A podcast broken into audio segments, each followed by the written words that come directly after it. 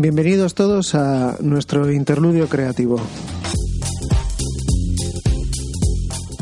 Y con todos vosotros hoy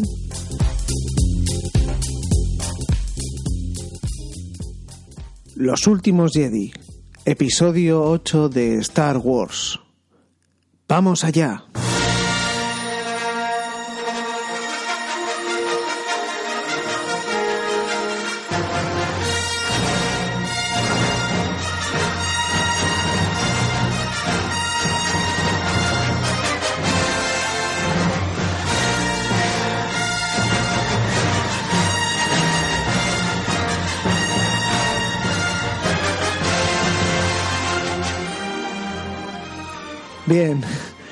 Buenas a todos. Aquí estamos otra vez en Interludio Creativo y hoy vamos a tratar, eh, pues bueno, una de las pelis más esperadas y, y también más polémicas de los últimos años. Los últimos Jedi de Star Wars. Eh, Star Wars, esa saga de la que somos irremediablemente seguidores, ¿no? En Interludio Creativo. Hoy nos vamos a, a meter en eso el proceloso mar de, del friquismo desaforado y bueno, pues eh, estaré yo solo con vosotros, no, no estará María, pero aún así merecerá la pena, así que no me abandonéis y escuchad conmigo este nuevo capítulo de nuestro podcast Interludio Creativo.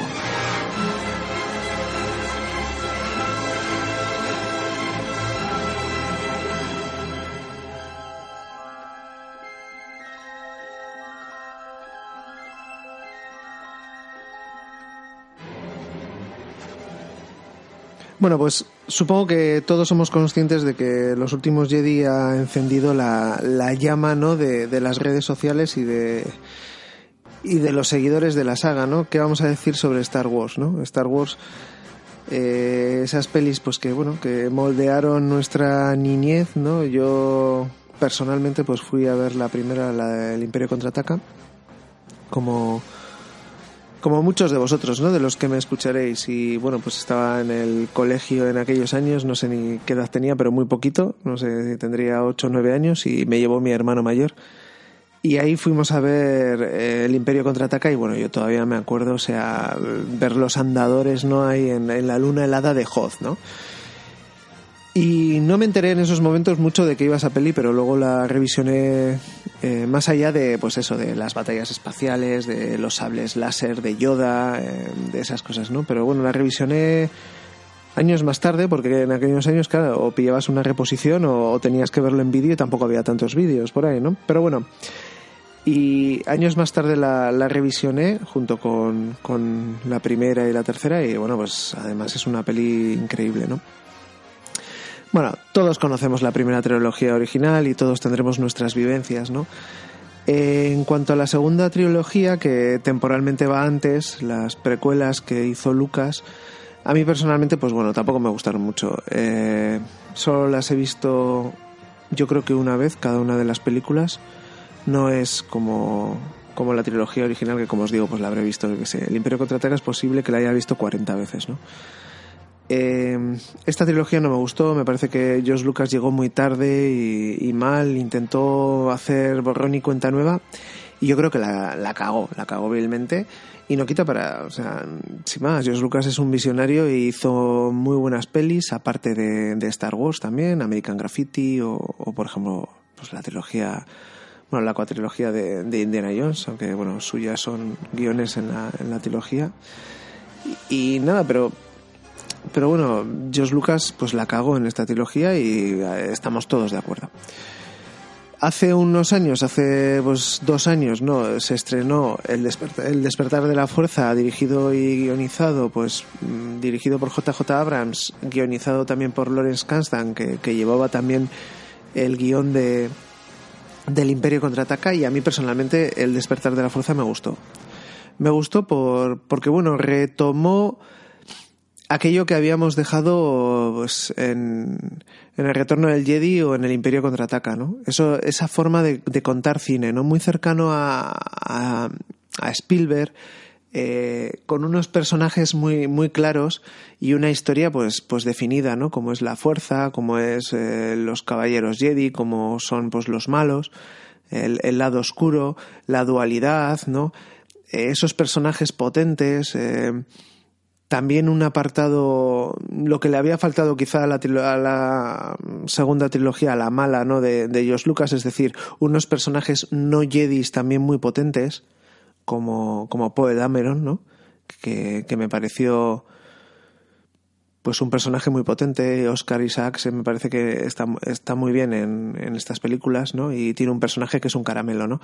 Y luego, pues Finn, que me hizo gracia, bueno, en vez de tener a C3PO en esta película, tenemos a Finn, ¿no? En esta trilogía, perdón, tenemos a Finn, y le da ese contrapunto cómico al asunto, y bueno, yo creo que en el despertar de la fuerza funcionó todo. Bien, no es una película redonda, pero sí que recuperaba todo aquello que estábamos esperando ver los, los aficionados de la trilogía original, ¿no? Y aquí voy un poco al tema, ¿no? O sea, hay que dividir eh, los aficionados de Star Wars entre los que son aficionados mmm, de la trilogía original y, que, y los que son aficionados al universo de Star Wars. Es decir, como todos sabéis, pues bueno, hay gente que le gusta la trilogía original y punto, no ha visto nada más, ¿no? Y hay otros que sí, que han visto pues las guerras, las Clone Wars en, en dibujos animados, ahora están viendo la chispa de la rebelión, o sea, dibujos animados, universo expandido, eh, juegos de rol, el Battlefront también, ¿no? De la PlayStation, de la Xbox. Es decir, hay, una parte de la población, igual de menos edad, ¿no? Que, que, está acostumbrada a ver Star Wars como un universo completo, ¿no? Y no solo como una historia autocontenida en tres películas. Puede parecer una chorrada, pero no lo es. O sea, realmente este es el tema. Yo creo que este es el tema de todo lo que pasa con esta peli, ¿no? Los aficionados a Star Trek están acostumbrados a esto. Hace ya años, ¿no? Que se hicieron reboots y que se hicieron, pues, eh, series y películas que no tenían nada que ver con la tripulación original de, de Star Trek, ¿no? De la Enterprise original. Y ha funcionado ese tema, ¿no? Y yo creo que, que aquí con Star Wars, pues, había costado, eh, pero vamos hacia eso, ¿no? Ahora se ha anunciado una nueva trilogía, en la que no parece que haya personajes de Skywalker, o sea, no, no, no, estará ninguno de los personajes que tengan que ver relacionados con la anterior con las anteriores trilogías y por tanto se abrirá la puerta a este eh, nuevo universo no eh, Star Trekizado de, de, Star Wars, ¿no? Que al final pues es lo que a mucha gente pues no, no le ha gustado porque el seguidor de Star Trek es uno y el seguidor de Star Wars original, vamos a decir, es otro, ¿no? Aunque bueno, de todo habrá, ¿no? Dentro de unos años, pues yo creo que, iremos, iremos hacia eso. Vale, entonces, así es como estábamos, así es como estábamos y, y, y, así nos hemos enfrentado a esta nueva película. En esta nueva película el, el guionista y el director es Ryan Johnson, que es un, que es un guionista, pues la verdad, de, de mérito. Eh, bueno, pues yo he visto Looper, ¿no? De suya y bueno, pues es un, es, un gran guionista, ¿no? Y aquí se le ha dejado pues hacer un poco lo que quiera porque, como digo, la trilogía que está, que va a salir dentro de unos años, dentro de, no sé, cuatro años o así, y que no tendrá personajes Skywalkers, pues eh, va a basarse en, en un, en un universo eh, propio creado por Ryan Johnson y eh, situado pues en, hace mucho mucho tiempo en una galaxia muy lejana, ¿no? Entonces, pues bueno, este hombre pues ha cogido esta película y la verdad es que ha hecho una película buena. O sea, vamos a quitar eh, todo lo anterior. Vamos a ir a, a, ver una película de aventuras espaciales eh, con cosas de Star Wars y con pues bueno y con Jedi y con gente del lado oscuro y aparte pues con, con, batallas espaciales, con láseres y, con todo lo demás. Y, si tenemos eso en cuenta, pues esta es una gran película. O sea, es una gran película, son 150 minutos que se pasan en un chasquido de dedos y está muy bien. El problema fundamental es si realmente es una película de Star Wars o de la Star Wars que nosotros creíamos. Y yo creo que no. O sea, yo creo que, como he comentado antes, el fan original de la saga pues no es no piensa en que esto es un universo en el que pasan muchas cosas y hay miles de planetas y tal, no sé qué. No, no, no. Él quiere saber qué pasa con Luke Skywalker, qué pasa con Han Solo. Bueno, si no está Han Solo, pues qué pasa con Chewbacca, el halcón milenario, eh, la estrella de la muerte, esas cosas, ¿no? Entonces aquí eso es lo que peca esta película. Esta película es como el carpetazo a esa historia y el inicio de lo que presentarán en la siguiente en la siguiente película que será pues el inicio de, esta nueva saga no y yo creo que hay pues hay falla ahí se queda un poco coja y no es nada cinematográfico esta conclusión que digo. Eh, es todo pues personal, es lo que siente alguien cuando va a verla, alguien que fue un niño cuando vio las otras películas. Realmente ahora habrá un montón de gente que no estará en esta situación, que serán más jóvenes o que simplemente pues que no vieron la trilogía original y que verán esta película y se quedarán enamorados perdidamente porque es una gran película de aventuras. Y bueno, ese es el tema. Yo eso es lo que creo y, bueno y, y, yo creo que tampoco hace falta discutir o bueno las leches eh, por Twitter que hay no con esta película. O la recogida de firmas que hay para eliminarla del canon de Star Wars no sin más. O sea yo creo que son cosas todo va por ciclos y aquí estamos en una transición evidente entre entre lo que había antes y lo que habrá luego, porque tiene que haber algo. O sea, Star Wars es una franquicia, pertenece a Disney y, tendrá que haber más películas. Y tendrán que estructurarse y tendrá que ser una estructuración diferente a la que había anteriormente. Y entonces, esto era algo que tenía que llegar. Es algo que personalmente creo que George Lucas no supo hacer, porque no supo matar la, la trilogía original de una forma correcta. Se quedó a medias con su, con su trilogía y que yo creo que Ryan Johnson lo ha hecho de una manera. Yo creo que simplemente ha recibido un encargo y lo ha hecho con pues, de la mejor manera que, ha podido y creo que, que bueno, que, que, lo que digo, la peli funciona aunque no sea igual lo que a algunos nos gusta ser. Pero bueno, esto es lo que hay. Esta es mi opinión sobre la película. Ya digo que esto es muy personal pero que tampoco, joder, que no tenemos que matar a nadie, ¿vale? O sea, que no tenemos que, que pensar en, en, que la peli o es una mierda o es fenomenal, ¿no? Sin más. O sea, pues te puede parecer una gran peli, pero puede ser que no es lo que estuvieses buscando, ¿no?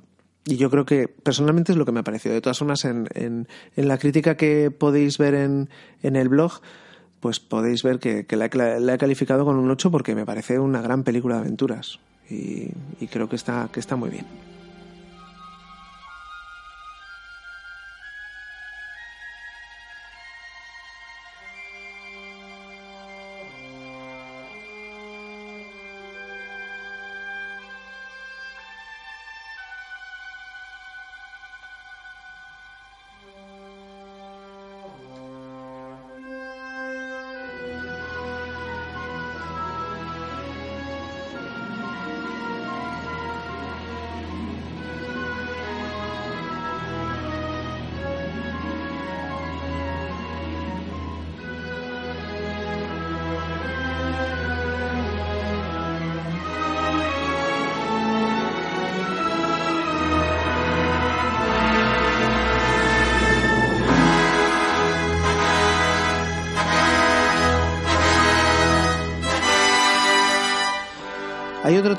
Fundamental, ya lo he dicho antes, ¿no? Lo de la Star Trekización de Star Wars, ¿no?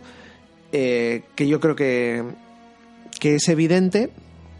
Y luego está el otro, ¿no? El tema de cómo afrontar una nueva saga, ¿no? Eh, lo dicho, ¿no? Star Wars empezó con una única película, el éxito fue tal que hicieron dos películas más, una con un cliffhanger terrible, ¿no? Que fue El Imperio contraataca, con el cliffhanger, yo creo que por antonomasia del cine eh, a partir de los 80, ¿no? En el, que, pues, todos, cuando alguien quiere quiere saber qué es un cliffhanger, se le dice, joder, pues Han Solo eh, congelado en carbonita al final del Imperio contraataca, ¿no? Es un cliffhanger de libro, ¿no? seminal, vamos a decir, ¿no? Y luego el, retorno del Jedi, que era con, con el final apoteósico del, del, vencer al imperio, ¿no? Y derrotar al emperador. Eh, ahí nadie pensaba, excepto Josh Lucas, que podría haber más, más películas. Josh Lucas se sacó de la manga que eran nueve películas. Yo lo de que eran nueve películas lo llevo yendo desde que tenía pues 12 años, yo creo. Eh, no sé, es una pena que no se afrontase antes esto de la, trilogía inicial y la trilogía posterior, pero no se hizo y yo creo que cuando se hizo se hizo mal. Eh, al afrontar esta, esta trilogía actual que, en la que estamos involucrados, nos damos cuenta, o los que tenemos ya unos años, nos damos cuenta que, lo que decía antes, ¿no? Queremos hacer más películas, queremos hacer una saga y queremos convertir esto en algo mm, parecido un poco, eh, valga la, similitud a James Bond, ¿no? O sea, James Bond eh, es una franquicia, eh, cada película está más o menos en un ambiente en la que aparecen unos personajes secundarios que a veces cambian de actores, incluso, ¿no? O sea, pues está James Bond que cambia de actores porque ahora mismo se va a estrenar Han Solo con otro actor. Bueno, pues ahí lo tenemos, ¿no? En un entorno, ¿no? El MI6, hay un jefe que cada vez cambia de entorno, hay, hay unos coches que el Aston Martin, ¿no? Que es un poco el halcón milenario de Star Wars, está las armas especiales, está no sé qué. Es decir, funciona al margen de las historias casi y de los actores, ¿no? Y eso es un poco lo que se quiere hacer con Star Wars, por lo que parece después de ver esta película. Queremos crear algo que se pueda mantener en el tiempo, que no haga falta que sean trilogías, que pueden ser películas individuales, que están en un universo, en las que pueden aparecer personajes que han muerto o que han eh, interpretado otras personas en otras películas, mm, pues con, caras nuevas, eh, que no tengan que recurrir pues a, coger ahí el ordenador y, poner al, al, pobre Peter Cushing otra vez pues 30 minutos o 35 minutos ahí moviéndose como, como si fuese un dibujo animado, ¿no? Entonces, es evidente que, que vamos hacia allí, ¿no? Y estudiando la saga de James Bond, vemos un poco que esto ya ocurrió. Es decir, cuando Sean Connery se fue de la, de la saga de James Bond, eh, pues bueno, fue casi un, cataclismo, ¿no? A Sean Connery le ofrecieron el oro y el moro, o sea, exagerado, o sea, le ofrecieron un cheque en blanco y el tío dijo que no, que se piraba a hacer, yo qué sé, no sé, las pelis que hizo, ¿no? Este Sean Connery. Entonces, eh, pusieron a George Lazenby, como, bueno, pues como sabréis, solo hizo al Servicio Secreto de Su Majestad, y, y se fue y empezó Roger Moore, ¿no?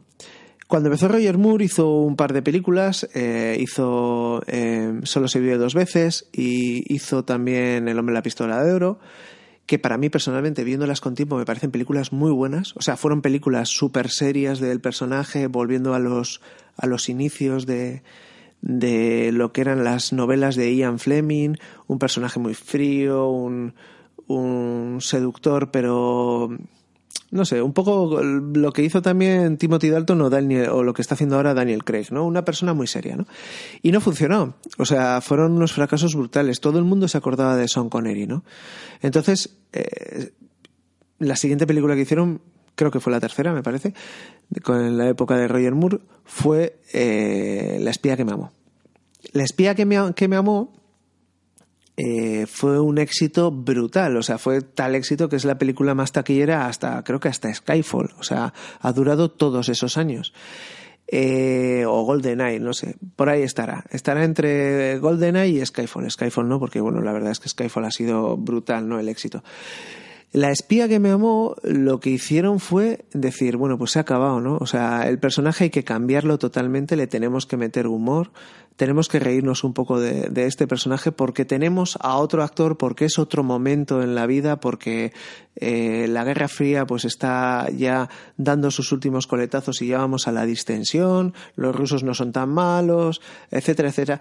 Es decir, el mundo cambió y apostaron por el humor y apostaron por la parodia. Y yo creo que aquí Ryan Johnson ha tirado un poco de, historia del cine y ha tirado un poco de la espía que me amó. O sea, Los últimos Jedi es, un, es una película que rezuma eh, autoparodia.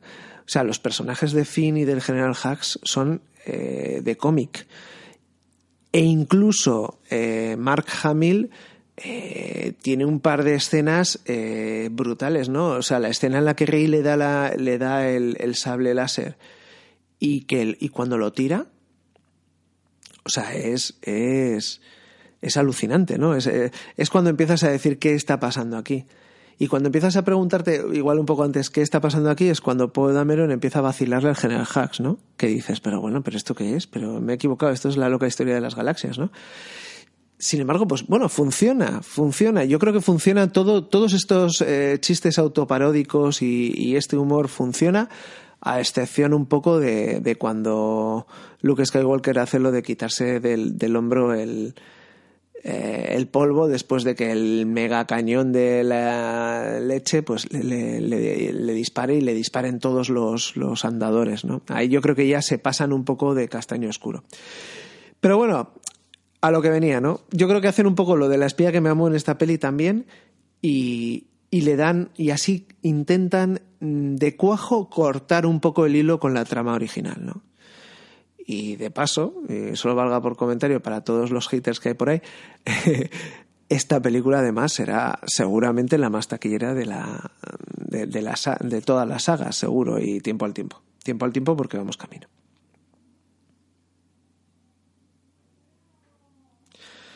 Bueno, ya hemos hecho ahí un poco un, análisis general. Si vamos un poco más al detalle a las tramas, ¿no? Yo distinguiría pues cinco tramas eh, fundamentales de esta película, ¿no?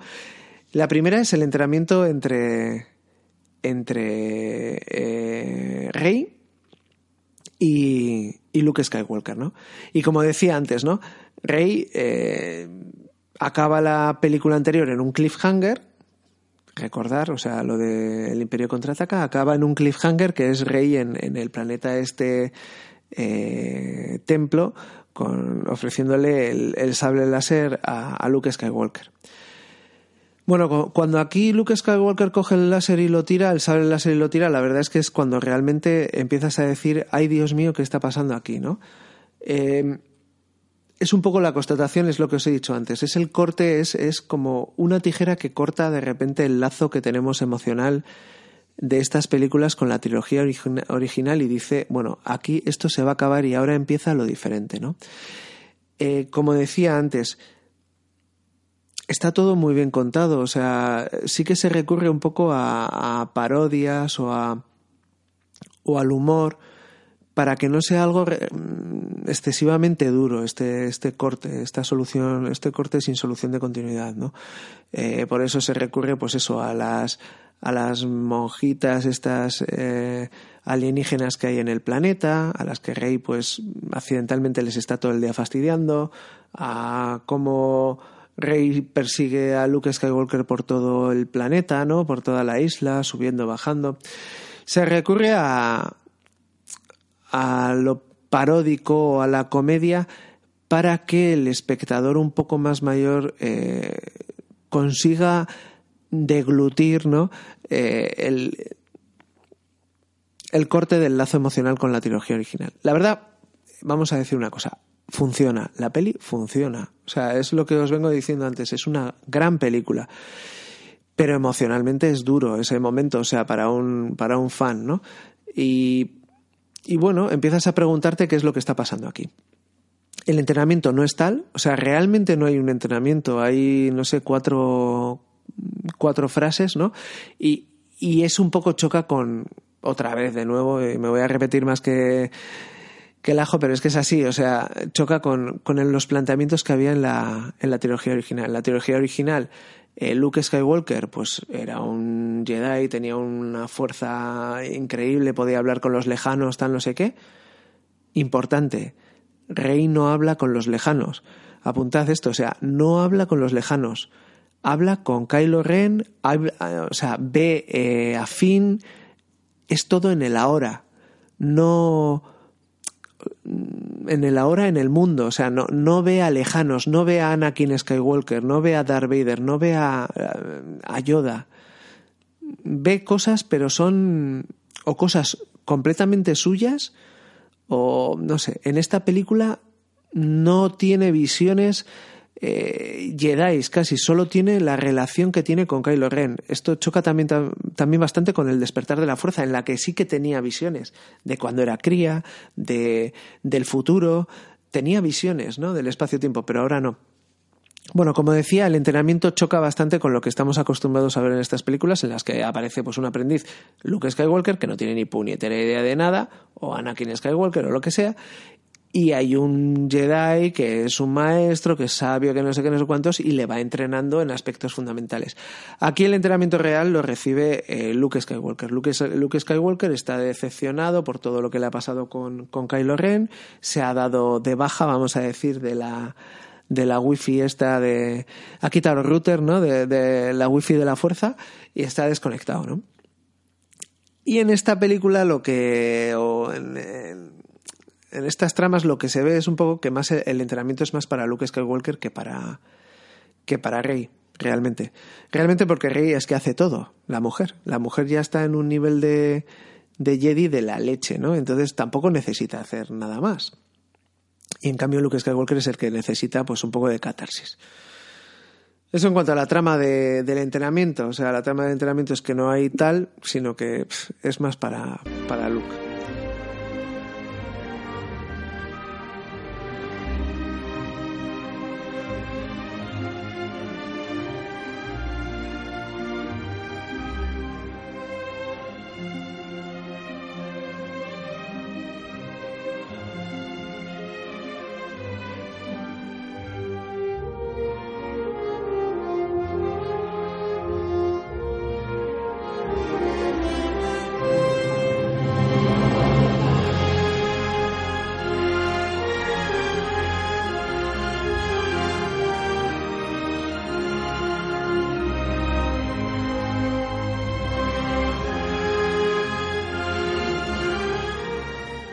La segunda trama es Rey y Kylo.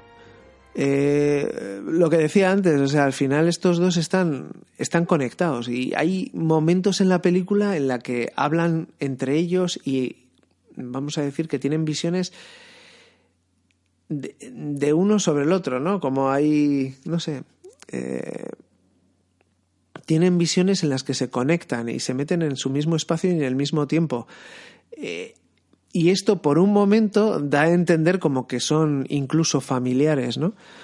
Eh, ahí, eh, cuando estás viendo eso, realmente estás pensando, joder, ¿no serán ahora gemelos estos también, no? Empiezas a pensar, coño, claro, es que Luke y Leia eran gemelos, Ben, ben solo, o sea, Kylo Ren es hijo de Leia, Leia podría tener gemelos, eh, Rey es una niña abandonada, más o menos tienen la misma edad, sin embargo, esta película realmente lo. Esa posibilidad la cierra de un golpetón, ¿no? Y dice que no, que, que Rey es, es. hija de unos chatarreros sin importancia. Este, esto de que sea hija de unos chatarreros sin importancia, aparte de que, eh, a ver, como guion, o sea, realmente es bueno, o sea, es un recurso bueno, pero como como punto en la trama, o sea, es otro clavo en el ataúd de la trilogía original. O sea, aunque parezca una tontería y realmente si hubiese pasado así todo el mundo o todos los, los, vamos a decir, los críticos con la saga dirían, ya ves, y ahora ya está otra vez, y son gemelas, pero estos tíos, qué pesados. Pero un fan de la trilogía original hubiese admitido esto mucho mejor, que hubiesen sido gemelos, que por eso están relacionados con la fuerza, que por eso los dos tienen, tienen poseen la fuerza, etcétera, etcétera. Y de hecho, pues no sé, parecía que iba a ser eso, o al menos parecía que Rey iba a ser, no sé, hija de Luke, o iba a tener algo con Luke, o no sé, algo, algo. Pero bueno, parece que no. Iremos viendo, iremos viendo porque todo esto puede cambiar a la tercera.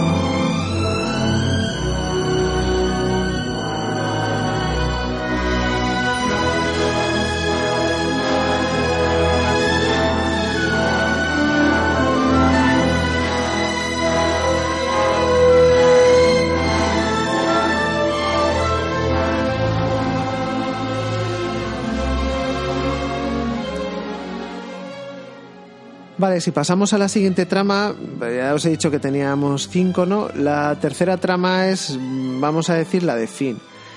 Finn, que Tran, ¿no? La o sea, Rose Tico, el nuevo personaje que va con Finn, y eh, Benicio del Toro y su, y su personaje de un buscavidas, ¿no? Realmente esta trama de inicio podría parecer que es irrelevante, ¿no? Y de hecho, Sales del cine y dices, ¿para qué, ¿para qué me han enseñado esta trama, no? Del fin que va al, al planeta casino, intenta asaltar la, la nave comandante de Snoke, pero es imposible, tal, no sé qué.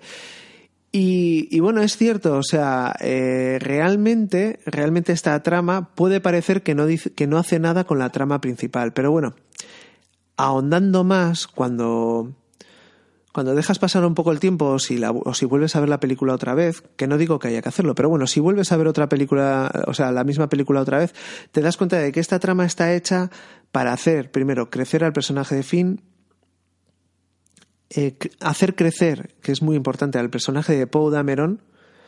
Eh, Poe Dameron eh, va a ser un personaje muy importante en esta trilogía y posiblemente en las que vengan, ¿no? Y necesita el conocimiento de lo que es el fracaso, ¿no?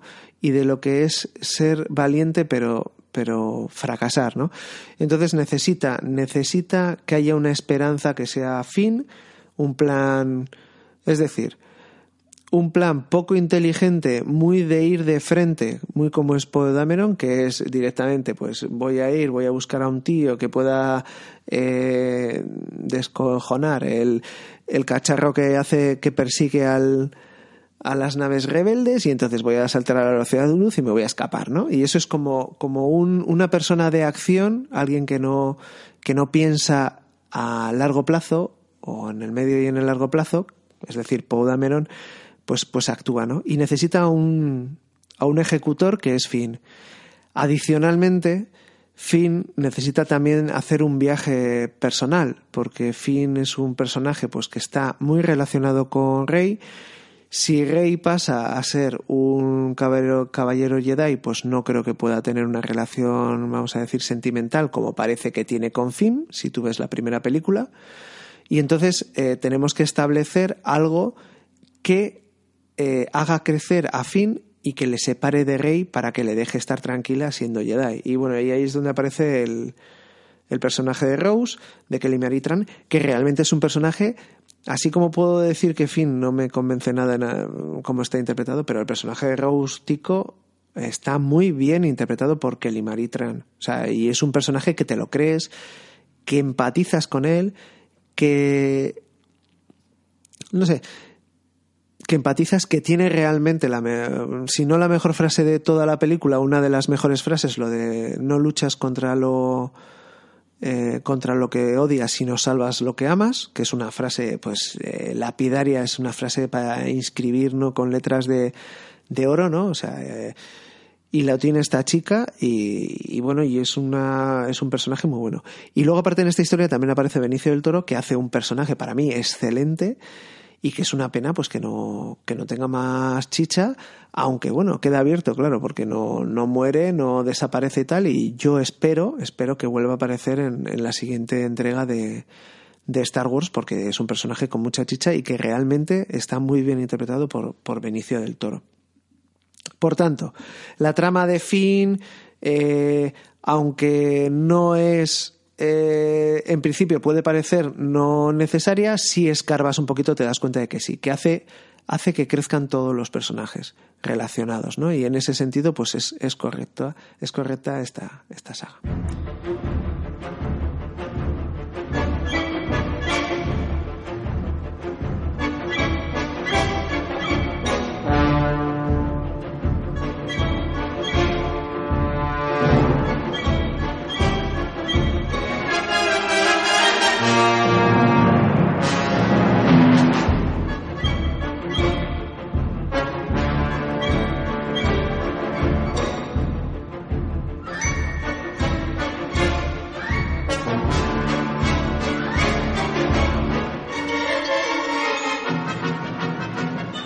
Bien.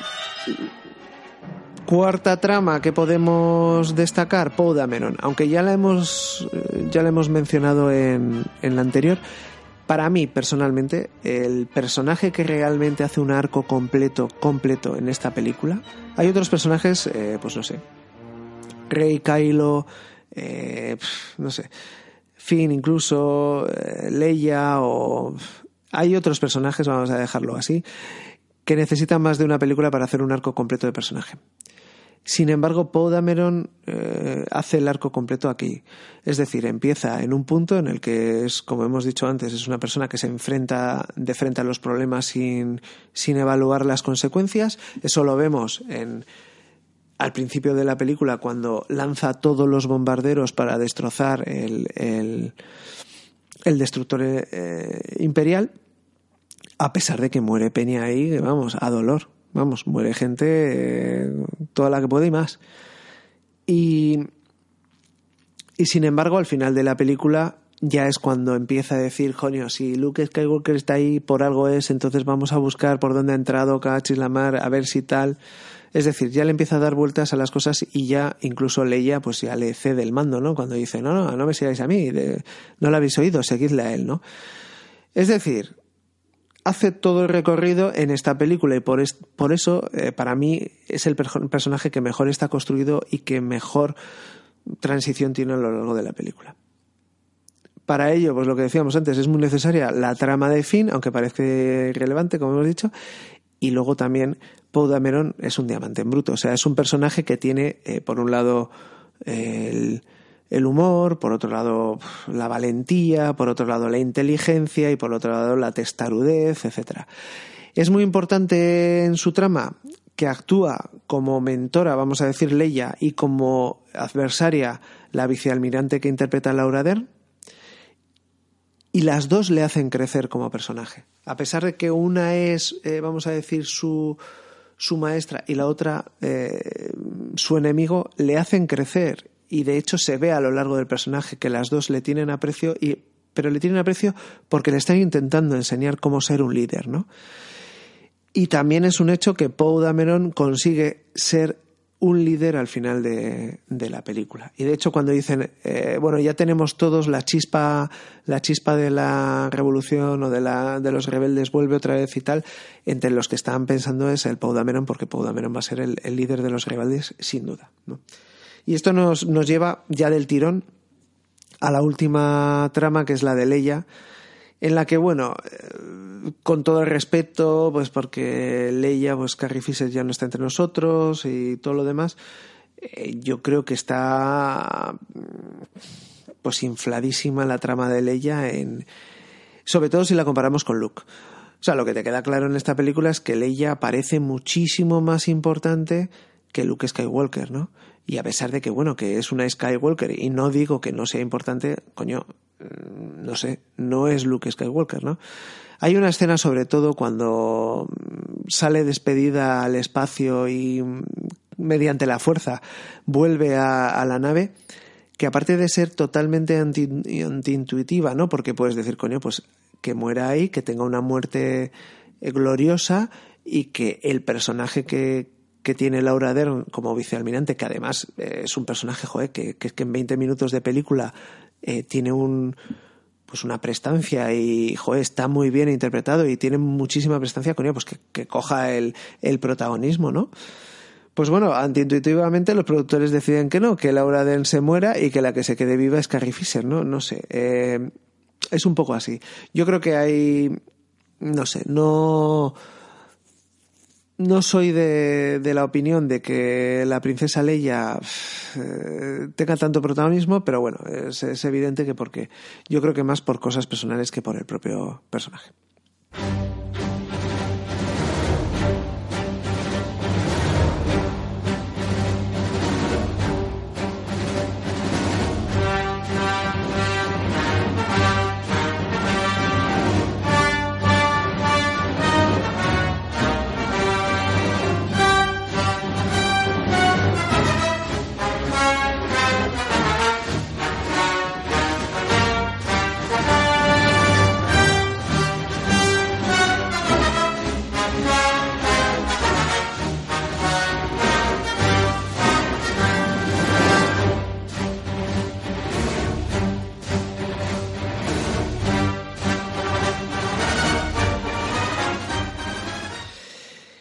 Bueno, bueno, bueno.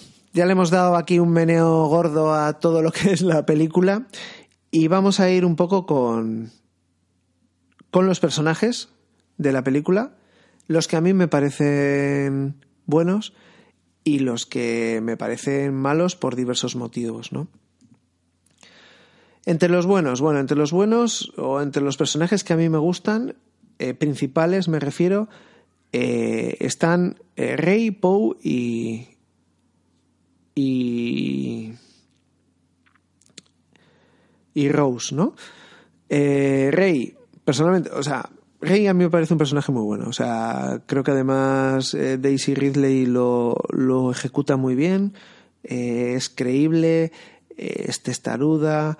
Aunque, si os digo la verdad, mm, tenía más presencia y me gustó más en, El despertar de la fuerza que, en esta. Pero bueno, es evidente que en esta pues tiene unas escenas de lucha alucinantes, tiene mucho mucha batalla emocional con Kylo Ren y yo creo que sale victoriosa siempre en en las luchas entre Kylo y ella, Rey pues, brilla, o sea, es está muy, mucho mejor interpretado, a mí me parece. Y bueno, yo creo que es un personaje que, que crece, crece en esta película, aunque como decimos, no completa, no completa el arco porque lo completará, pero, pero en esta película crece. Luego está también Poe Dameron, que ya lo he dicho, o sea, para mí es el personaje eh, que mejor se desempeña en la película, que más arco tiene, que más se transforma, que más crece, y yo creo que Oscar Isaacs además lo, lo interpreta perfectamente. O sea, yo creo que ya hay un, eh, ese nuevo Han Solo que se percibía en la anterior en la anterior película yo creo que aquí ya es un hecho. Y de hecho yo creo que las eh, las personas los jóvenes o, eh, esas personas que, que, vean esta trilogía por primera vez en el cine etcétera etcétera yo creo que tendrán este personaje lo que nosotros veíamos en, Han Solo. Y luego por último está Rose el, el personaje nuevo eh, que también, lo que he dicho antes, está muy bien interpretado y me gusta mucho. Respecto a los malos, o vamos a decir los personajes que más flojos me han parecido. Eh, bueno, el primero, no por orden de importancia, bueno, sí, por orden de importancia. Vamos a ir de, menos malo a más malo, ¿no? Que me parece. El, menos malo, pero realmente es un, no sé, es el, el líder supremo Snoke. Eh, no es que Andy Serkis lo haga, aunque tú también le ves así el jepeto y dices, coño, pero ¿y por qué, no sé, por qué tiene esa jeta este tío también, no? Que vale, que ya sé lo del emperador, que el lado oscuro te va ahí jodiendo y tal, no sé qué, pero eh, no sé. Pero es que, no sé, bueno. Pero es que aparte, o sea, este Lores, ¿no? ¿De dónde coño ha salido? O sea, ¿de dónde sale? Es que no sé, o sea, es lo que os digo un poco de lo del universo expandido y tal, no sé qué. En ninguna de las dos películas nos explican quién es Lord Snoke.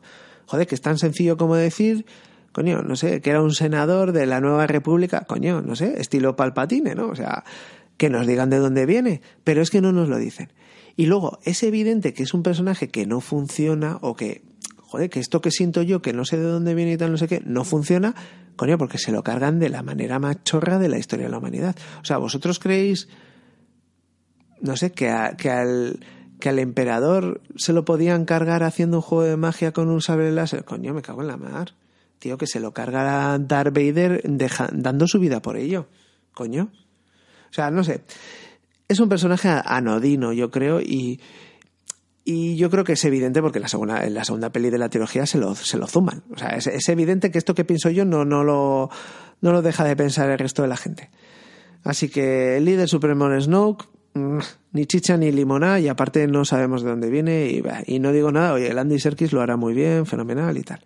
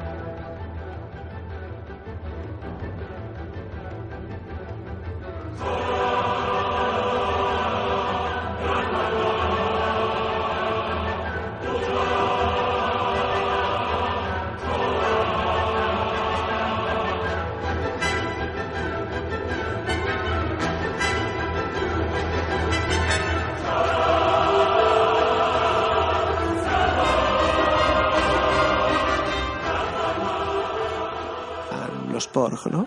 Eh, hay veces que estas películas triunfan con un personaje, o sea, pasó, pues no sé, eh, con Chewbacca, por ejemplo, y la cagan con otros, ¿no? Como los Iwos. Los Iwos, pues no sé, los venimos sufriendo desde el, desde retorno del Jedi, ¿no? Pero bueno, en este caso han triunfado con los Porg. Los Porg están guay, eh, son son graciosos, funcionan muy bien con Chewbacca y la verdad es que está muy bien y bueno, va a tener una mercadotecnia del copón y van a vender a, saco, ¿no? Así que los Porg para arriba. Y luego un para abajo eh, para BB8, ¿no?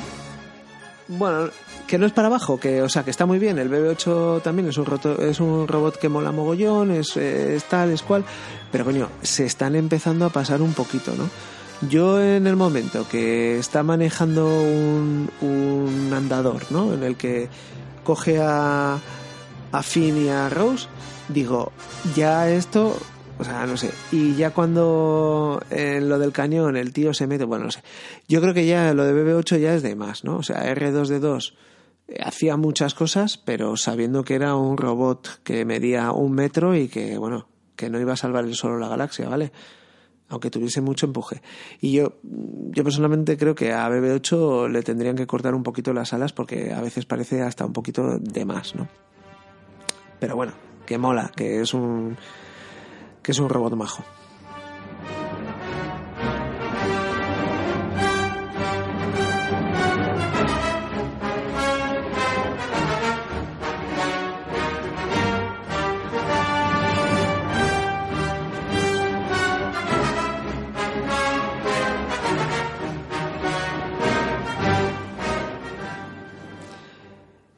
Y bueno, aquí acaba nuestro análisis express de, Star Wars, los últimos Jedi. O sea, no, no, quiero repetirme hasta el infinito y más allá con, con todo lo que hemos comentado. Pero bueno, solo una frase, ¿no? O sea, eh, solo unas frases, ¿no? Estamos ante una gran película de acción, una gran película, una gran ópera eh, space Opera. Eh, personalmente creo que sería feliz si cada dos años o cada año, si pudiese ser cada año, pero bueno, cada dos años estrenasen una de estas películas porque, joder, o sea, es lo que he dicho al principio del podcast, o sea, 150 minutos de acción sin que caiga, sin que caiga el ritmo, no hay fases que te dé que te dé bajón ni nada, o sea, estás continuamente en, en situación de, de qué guay, de no sé qué, ay, ahora qué va a pasar? Y no sé qué, no sé cuántos. Es por tanto una gran película y con un gran guion, yo creo personalmente.